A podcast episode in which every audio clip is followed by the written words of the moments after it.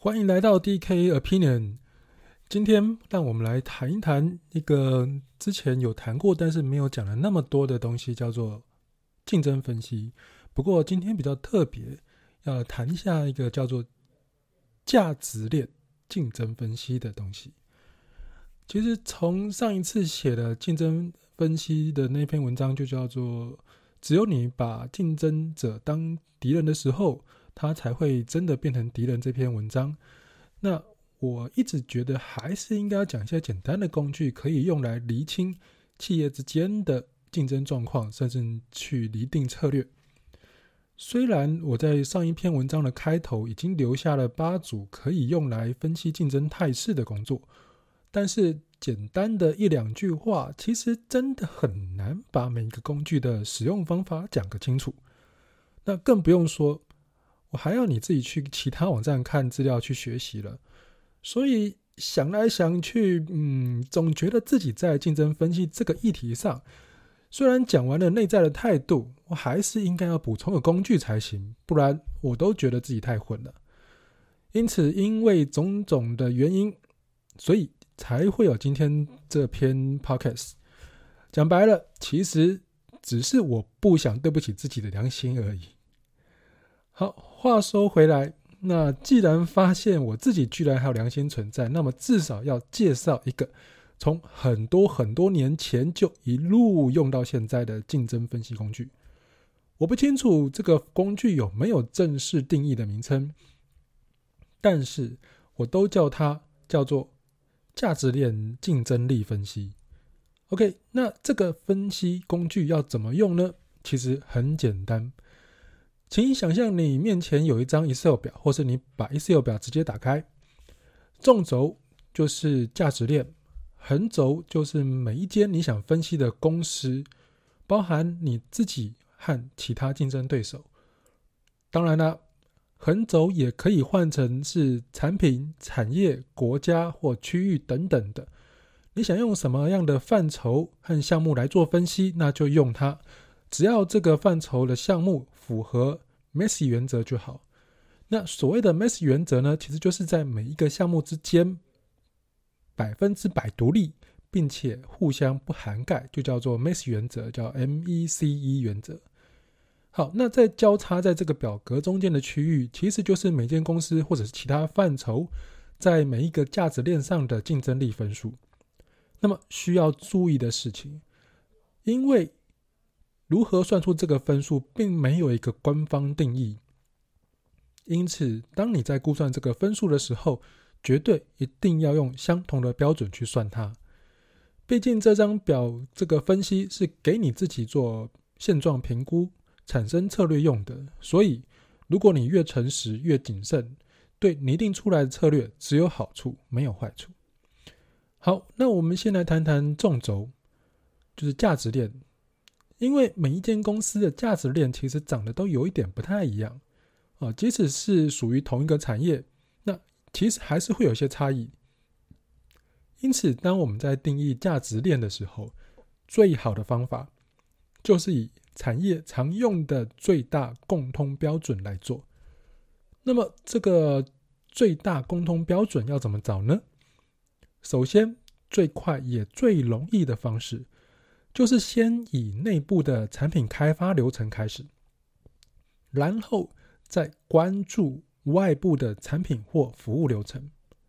那以我最熟悉的软体开发流程为例，最近这几年最流行的是 SAP 推行的敏捷开发。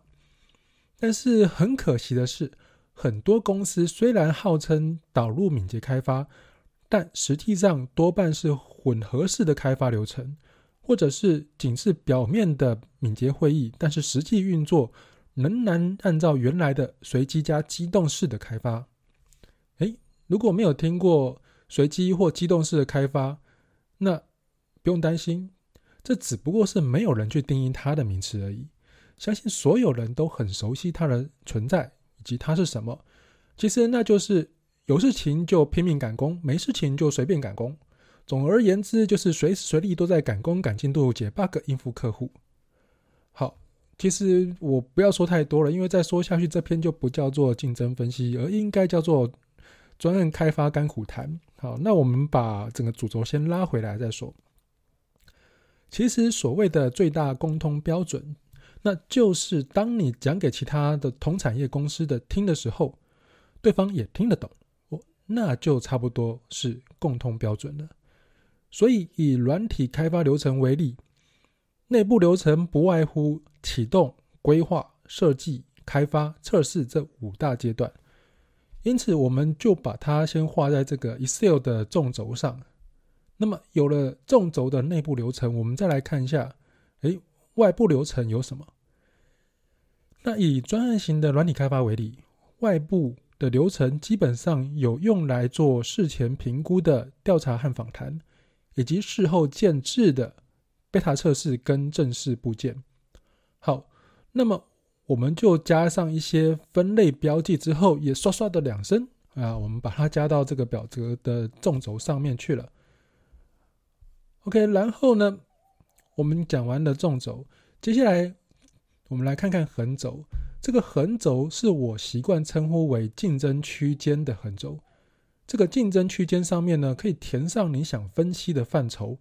那就像刚刚说的，你有可能是以产品区分，有可能是以公司区分，有可能是以产业区分，甚至是国家、地区、城市等等等的。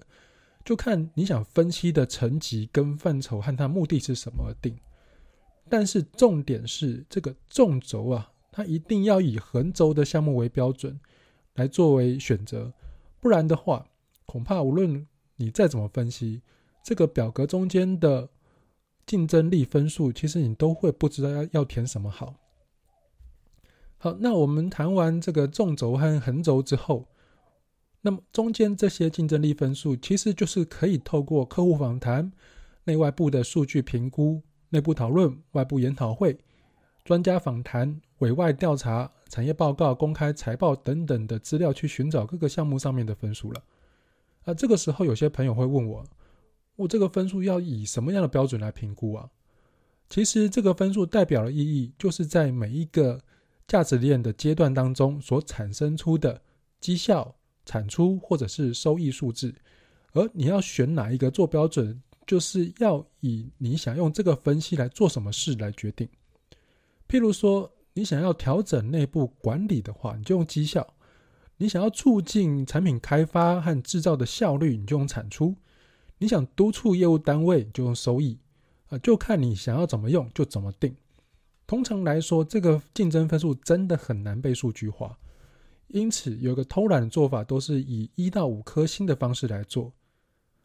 而当这整个填写分数的时候，有个小技巧，其实就是把最高分的基准先找找出来，并且定下来。假设我们觉得自己公司的规划设计以及 beta 测试比其他公司强，那么我们先就把这几个项目定为五星级，然后再来设定其他公司的分数。如果其他公司在启动、开发、beta 测试以及正式部件上面表现的比较好，OK，那么他们在这个项目就在是五就是五星，而这一堆星星其实只是用来作为比较自身跟竞争对手的差异之处。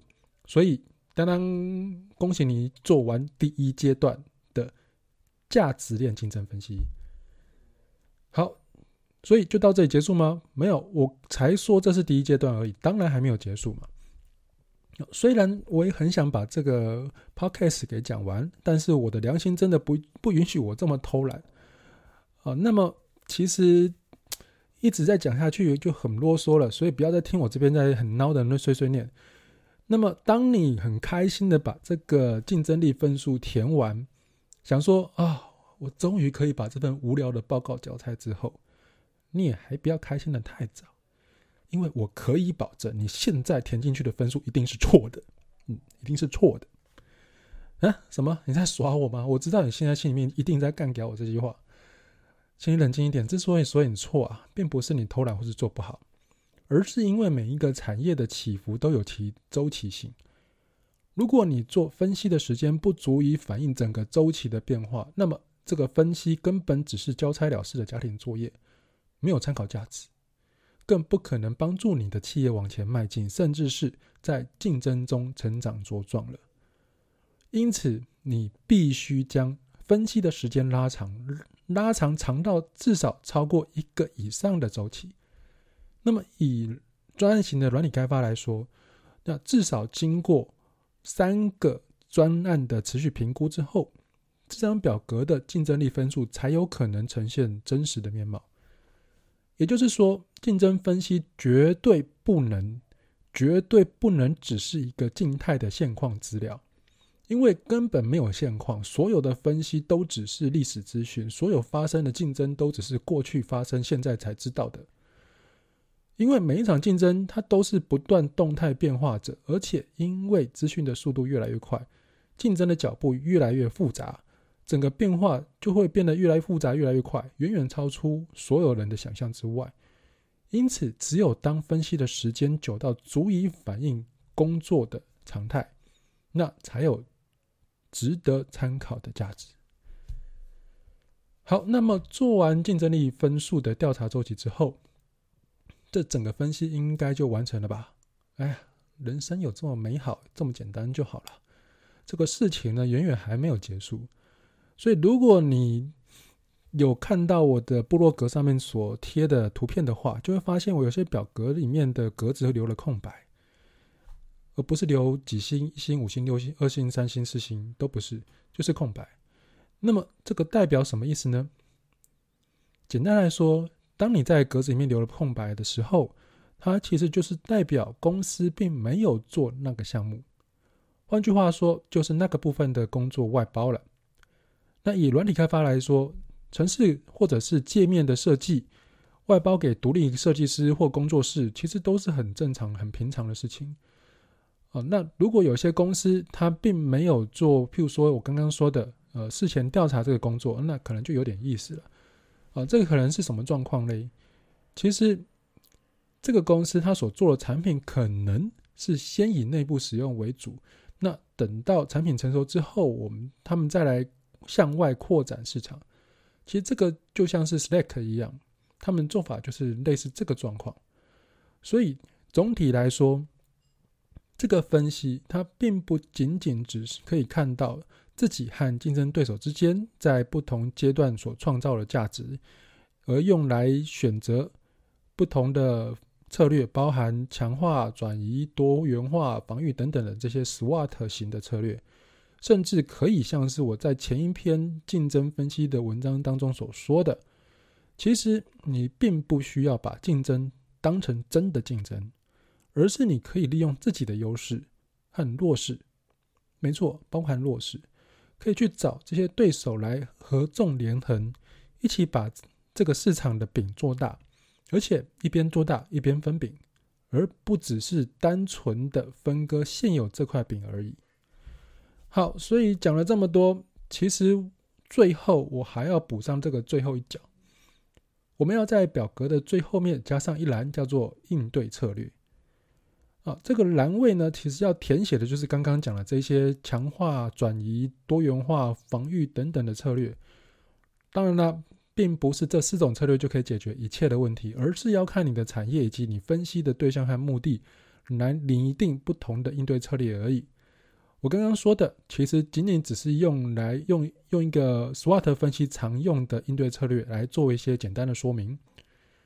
实际上，真的要看你打算拿这个分析做什么。而适当的选择分析的层级，并且定出所需的策略。好，因此应对策略的重点，它摆在那里，是要提醒你，不要为了分析而分析，而是要为了得出行动策略并执行它而分析。好，以上就是今天这篇竞争分析所谈的简单工具。好，这又是一篇我原来没有预期会。讲了这么又臭又长，但最后还是很臭很长的一篇 podcast。好，辛苦你听完这干干扁扁而且没啥乐趣的 podcast 到这里。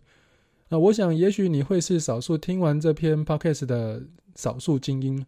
因此，如果有任何想法，欢迎留言给我。也希望你喜欢并且善用今天所介绍的工具。记得千万千万不要为了分析而分析，那没有用的。你一定要怀着目的来做分析。